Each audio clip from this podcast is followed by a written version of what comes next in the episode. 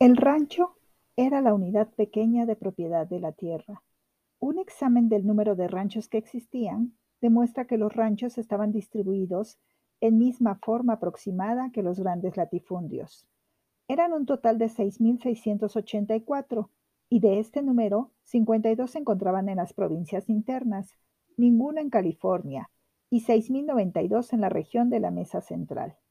Estas cifras muestran de manera inequívoca que los españoles no progresaban en lo que se refiere a la colonización en aquellos lugares donde no era posible fundar colonias teniendo como base un pueblo aborigen que se encargara de labrar los campos, atender al ganado, cargar los bultos y trabajar en las minas.